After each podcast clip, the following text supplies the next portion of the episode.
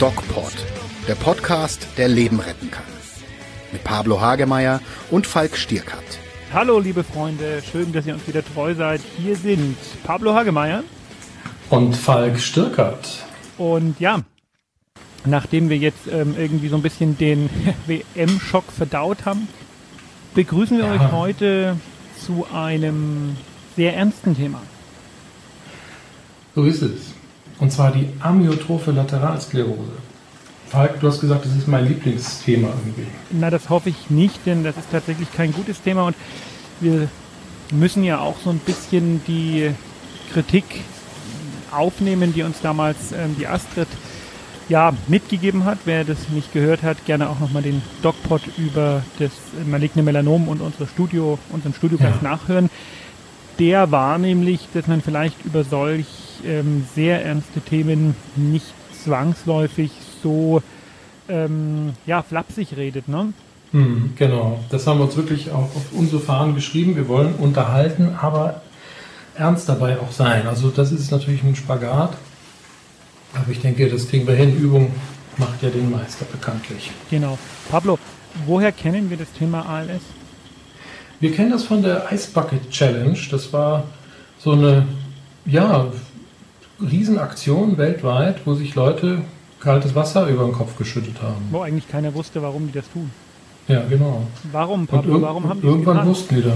Du hast Bitte? dich, ähm, ich sag, warum haben die es getan? Du hast dich, das ähm, soll man unseren Hörern vielleicht nicht vorenthalten, im Vorfeld ja ähm, intensiver mit dem Thema beschäftigt, hast auch einen ähm, ja, Spezialisten Spezialist? dafür interviewt.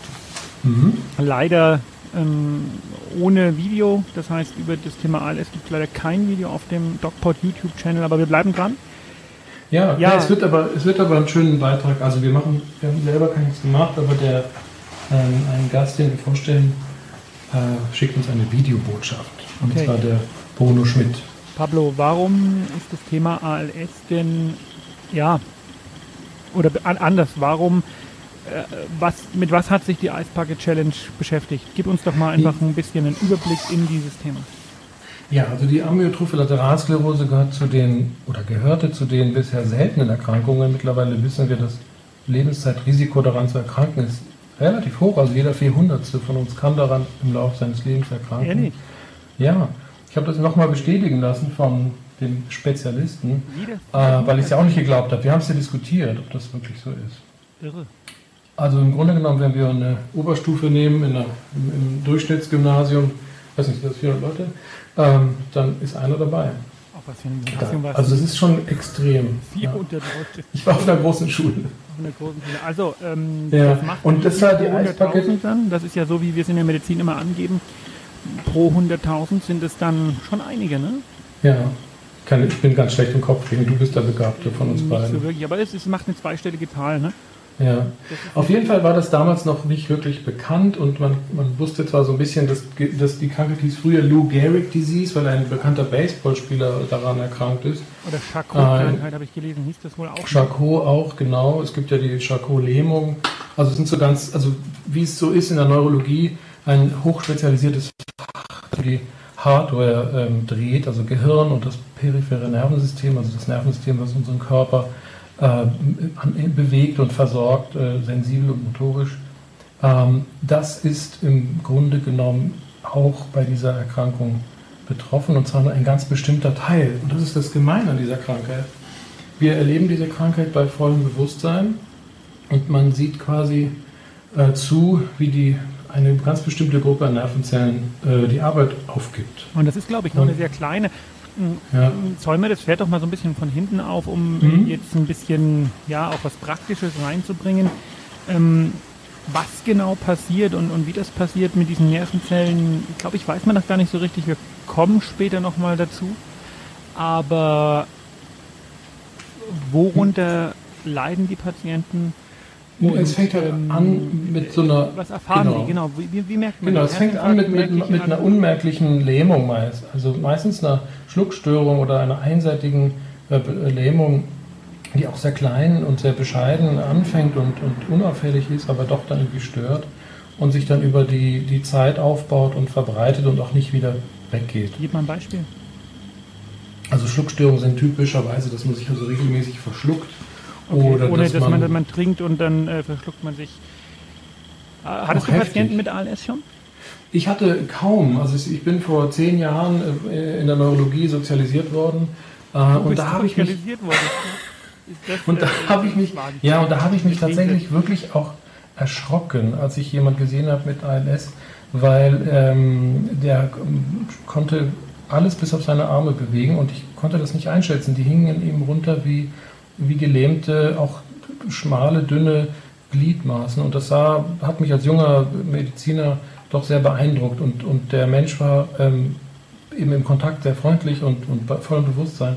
Und dann fiel mir eben auch noch Stephen Hawking ein. Also das ist einer der berühmten ähm, Patienten, der, der in einer außergewöhnlichen ne? Form, der gerade verstorben ist, genau, und der in einer besonderen Sonderform daran, äh, daran erkrankt war. Aber ähm, andere Dinge, die noch sind, ist, ist zum Beispiel, ähm, das habe ich dann auch den, den Experten gefragt, dass auch fälligerweise äh, sportlich aktive Menschen diese Krankheit kriegen das oder ich, scheinbar. Ich auch schon gehört. Ich hatte äh, auch nämlich einen Freund, einen Taucher, der das hatte und daran verstorben ist. Mhm. Und ähm, habe, dazu komme ich später noch, auch eine sehr persönliche, intensive Erfahrung mit der Krankheit ähm, gemacht während meines Studiums. Ähm, ja, was du erzählt hast, Pablo, dass die Menschen bestimmte Körperteile nicht mehr bewegen können, Schluckstörungen haben, vielleicht kontinuierlich schwächer werden. Das sind ja alles ähm, jetzt nicht, die Neurologie ist ein ja, sehr kompliziertes und schwieriges Fachgebiet. Das sind hm. keine spezifischen Symptome. Ne? Also das ist, ähm, hm haben Menschen mit einer äh, MS, einer sehr schlimmen, aber vergleichsweise milden Erkrankung auch. Wie geht denn das weiter? Du hast dich mit einem ähm, Spezialisten unterhalten, richtig? Ja, wir können ja gerne mal rein in den ersten Teil des Interviews. Hm? Hallo, ich spreche mit Dr. Patrick Weid, Neurologe und Leiter der Motoneuronenambulanz der Klinik für neurodegenerative Erkrankungen an der Uniklinik in Bonn. Ein langer Name. Hallo. Hallo, Herr Hagemeyer. Ich freue mich. Wir sind schon gespannt auf das Interview und haben, ich habe ganz viele Fragen. Wir beschäftigen uns heute mit dem Thema ALS, Amyotrophe Lateralsklerose. Da sind Sie der Experte schon jetzt medial aufgetreten. Ich habe gesehen, dass Sie in volle Kanne waren und ein tolles Interview gegeben haben mit Ihrem Patienten Bruno Schmidt. Und jetzt wollen wir ein bisschen das Thema vertiefen. Vielen Dank. Das ist ein wichtiges Thema. Genau, und unser DocPod ist auch dafür da, diese wichtigen Themen vielleicht etwas leichter zu vermitteln und die Schwere zu nehmen. Aber ALS ist ein schwieriges Thema.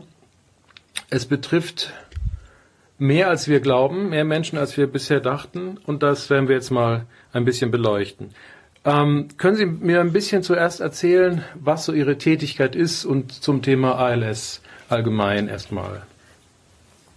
Also die Krankheit ist in der Tat eine sehr schwerwiegende Diagnose. Ähm, das ähm, äh, Schwerwiegende kommt dadurch, dass die Erkrankung ähm, meistens recht harmlos beginnt, aber wenn die Symptome dann richtig eingeordnet werden, mit einer äh, klaren und äh, leider sehr ähm, bedrückenden Diagnose, äh, Prognose ähm, verbunden sind. Das heißt, mhm. die Krankheit ist nicht heilbar und ähm, hat, geht mit einer wirklich stark begrenzten Lebenserwartung einher. Und auf dem Weg dahin sind schwere körperliche Einschränkungen ähm, zu erwarten, bei allerdings meistens voll erhaltenen geistigen Fähigkeiten. Genau, das ist ja gerade das Gemeine an dieser Krankheit, nicht, dass man bei vollem Bewusstsein, bei voller Bewusstheit den Verlauf erlebt. Wie, wie ist denn da der typische Verlauf? Also wir haben jetzt schon gehört, ähm, dass es so unterschiedliche Verläufe gibt. Genau, also die, die, alle Symptome der amyotrophen Lateralsklerose lassen sich eigentlich äh, durch den Ausfall von speziellen Nervenzellen erklären. Das sind die äh, Motoneurone, das sind die Nervenzellen, mit denen das Gehirn die Muskeln ansteuert. Und wenn die ausfallen, dann, ähm, und zwar fallen die nach und nach aus, dann geht nach und nach die äh, Kontrolle über die willkürlich kontrollierten Muskeln verloren. Mhm.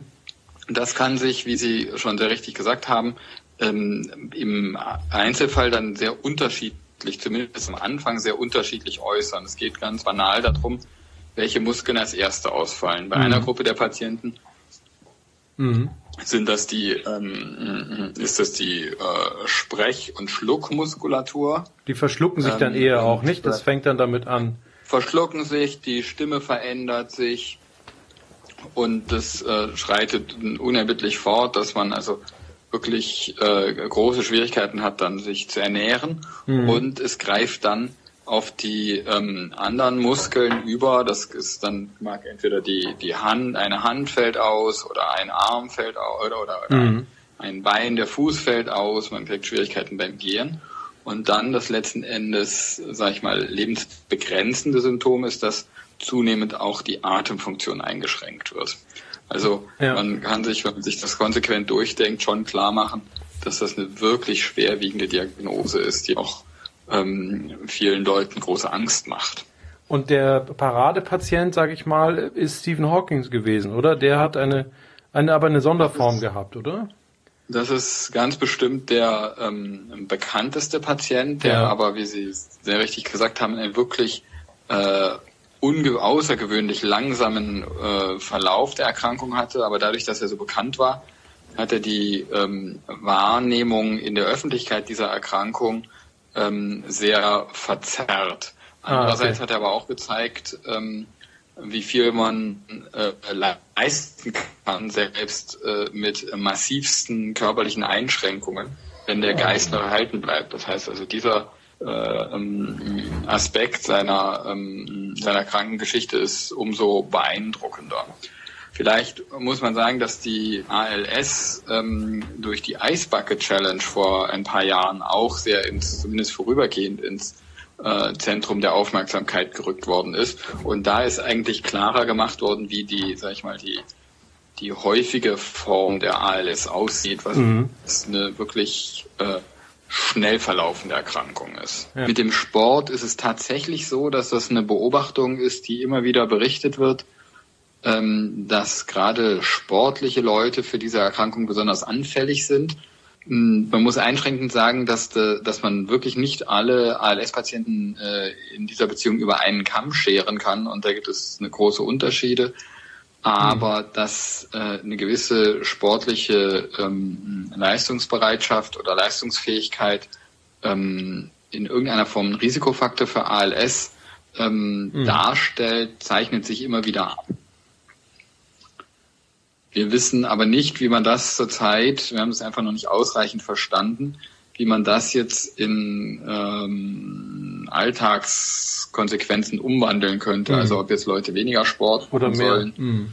ähm, oder mehr oder anders, anders Sport machen ja. sollen, ist noch nicht geklärt. Das kann sein, dass bestimmt, also man kann ja auch nicht alle Sportler über einen Kamm stellen. Ja, genau. Was ja. kann man denn dann zur Therapie sagen? Es ist eine nicht heilbare Krankheit, aber man kann sie gut behandeln oder begleitend behandeln? Ja, also, also ähm, bei der Versorgung der ALS-Patienten steht zunächst die Diagnosesicherung ganz im Vordergrund. Ja, also man muss sich bei so einer schwerwiegenden Diagnose mit so einer ähm, gravierenden Prognose sicher sein, dass man auch das richtige, äh, die richtige Diagnose gestellt hat. Und dann gibt es, was die, ähm, den Verlauf der Erkrankung angeht, ein bewährtes Medikament, was den Verlauf ein bisschen verlangsamt, aber sehr robust verlangsamt. Das mhm. ist eine Medikament, das heißt Riluzol. Und dann äh, äh, schwappt jetzt aus den USA und aus Japan ein weiteres Medikament äh, äh nach Deutschland. Das ist Edamarone, was ebenfalls äh, den Verlauf etwas abbremsen kann. Also der, Bei dem Medikament ist es so, mhm. dass das sehr, ähm, sehr aufwendig ist zu geben. Dann braucht man sehr häufige Infusionen und wenn die Patienten akzeptieren äh, das, so. den, den Aufwand gegen den Nutzen mhm. äh, abwägen, mhm. sich beileibe nicht alle Patienten ähm, für diese aufwendige Gabe entscheiden. Ja, ja.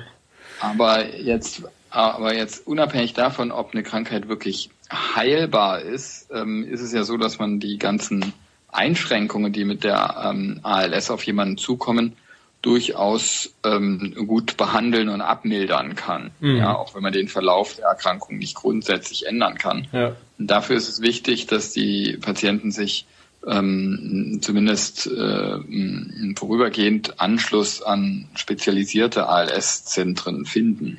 Ja. Es geht dann so Themen wie äh, Atmung, Ernährung, Mobilität und Kommunikation. Da gibt es äh, gute Hilfsmittel aber ähm, die, äh, diese Versorgung mit den Hilfsmitteln zu koordinieren, hm. überfordert doch meistens äh, die, die Familie und auch die, die, ähm, die Primärversorger. Ja, da geht's dann um roboterunterstützte Dinge oder auch einen Rollstuhl, der die ganzen Möglichkeiten hat, ja. die man braucht, nicht? Genau, die Krankheit beginnt ja recht harmlos mit einer, mit einer Schwäche in einer Extremität oder einer Stimmveränderung. Aber äh, je mehr sie im Körper des Patienten um sich greift, desto mehr fallen diese Funktionen aus. Und in, in letzter Instanz ist es dann äh, mit einem elektrischen Rollstuhl oder einer Umfeldsteuerung mhm. oder einem Kommunikationsgerät oder jetzt auch so Roboterarmen mhm. ganz gut ähm, aufzufangen. Das ja. ist natürlich kein, äh, kein Ersatz für einen gesunden Körper, aber es ermöglicht einem ein wesentlich selbstständigeres Leben, ja. als das noch vor 10, 20 Jahren mit dieser Diagnose war, das, möglich war. Ja, das ist also ein Lichtblick. Ähm, und an dieser Stelle äh, möchte ich mich ganz, ganz herzlich bedanken für das Gespräch.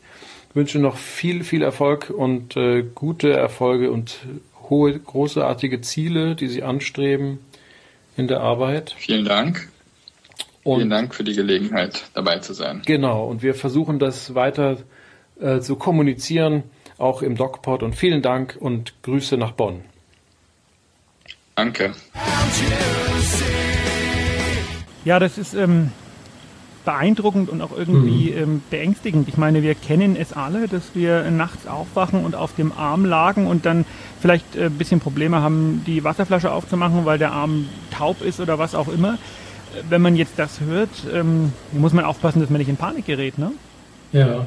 ja, es ist aber, man kann schon unterscheiden. Also es ist ja keine Störung der Empfindlichkeit. Also man, man spürt alles noch. Also die Betroffenen sind auch sehr dankbar, wenn man sie weiterhin berührt und streichelt, weil das nehmen sie wahr. Also wenn die Lähmung dann sehr weit fortgeschritten ist. Und ähm, kommen wir jetzt mal zu, wir hatten ja gesagt, ähm, was passiert, also bestimmte Gehirnzellen sterben ab, nämlich nur die, die unsere motorische, also die Bewegung im Grunde steuern. Eine ganz kleine Teil genau. nur im Hirn. Ganz kleine Teil. Ne? Das genau. ist so, ein ähm, schmaler Streifen. Frage, was man da vielleicht auch in Zukunft mit ähm, Gentherapie oder ähm, Stammzellentherapie machen kann. Das geht ja, wenn man sich ähm, einen Draht vorstellt, ist das wie, als ob ich aber nur ein Stück Draht durchzwacke. Und das sind äh, verschwindend ja. geringe Problematik im Vergleich ja, zu dem, massiv, was es am Ende macht. Massiv ne? ausbildet, genau. Und letztlich ist es ja auch der Untergang einer, einer Nervenzellpopulation, wie wir sie bei anderen Krankheiten auch kennen, bei Morbus Parkinson oder bei Alzheimer,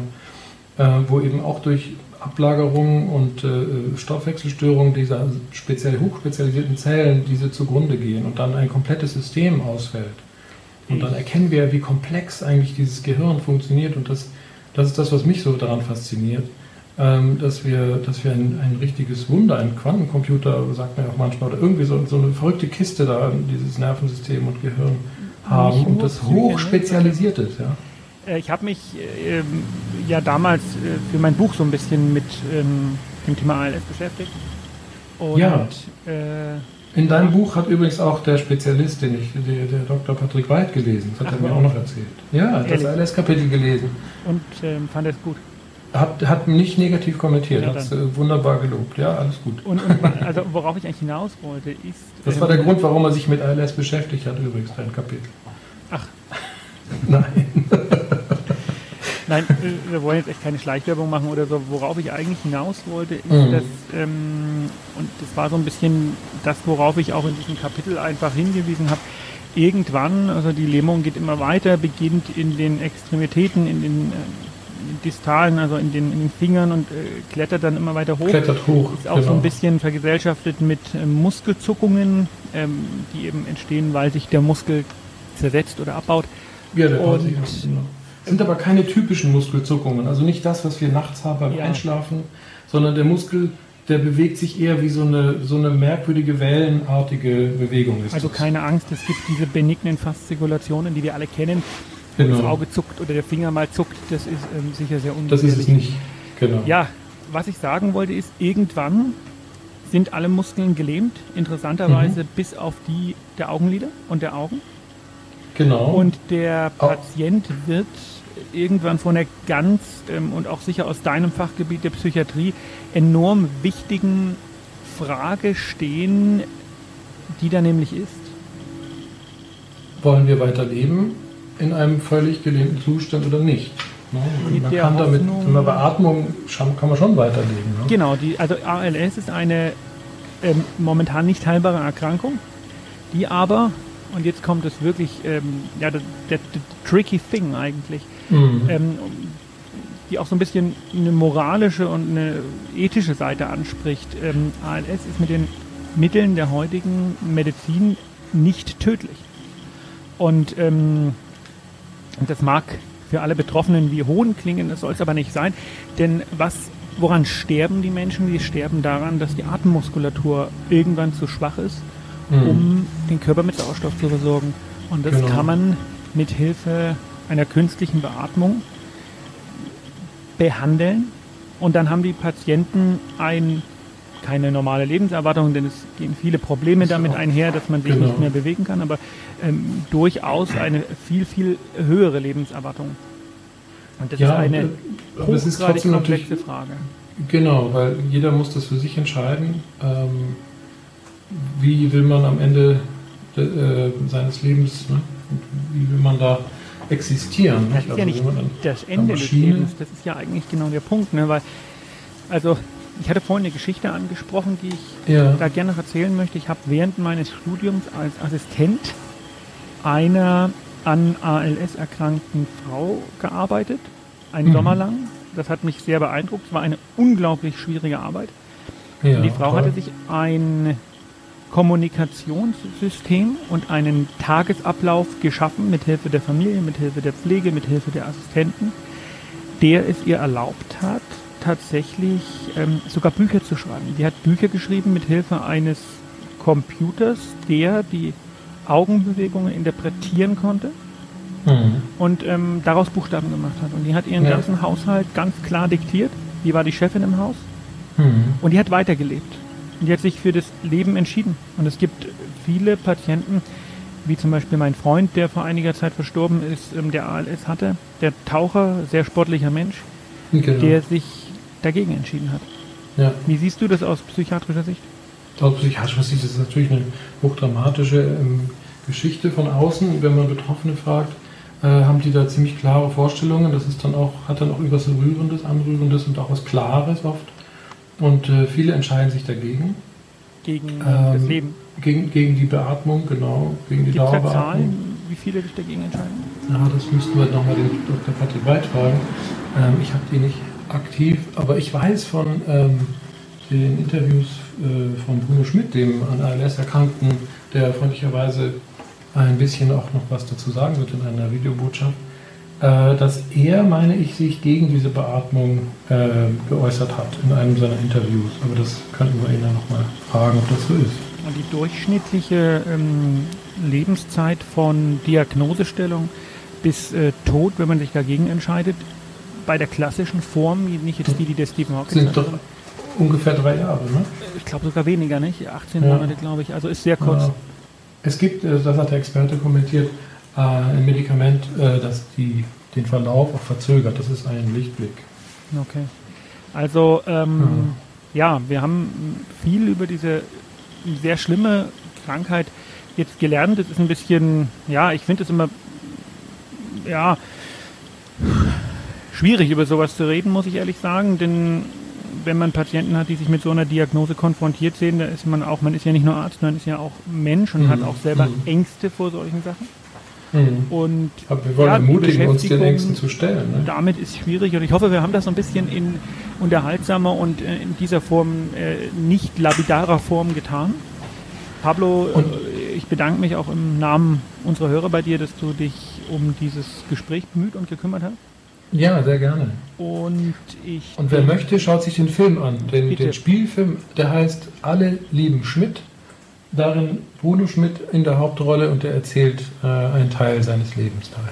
Und ganz wichtig äh, für uns wieder, ähm, schreibt uns, kommentiert uns, abonniert unseren DocPod YouTube-Kanal, empfehlt uns euren Freunden und folgt uns bei Instagram. Wir sind in den sozialen Medien ganz aktiv, denn das gehört heutzutage einfach dazu. Und mhm. ja, das nächste Mal, Pablo, geht es um ein bisschen ein actionreicheres Thema zur Abwechslung, das da wäre. Die Rettungsmedizin. Der Rettungsdienst, die Rettungsmedizin, ganz äh, wichtig und ja, das Metier, in dem ich zu Hause bin.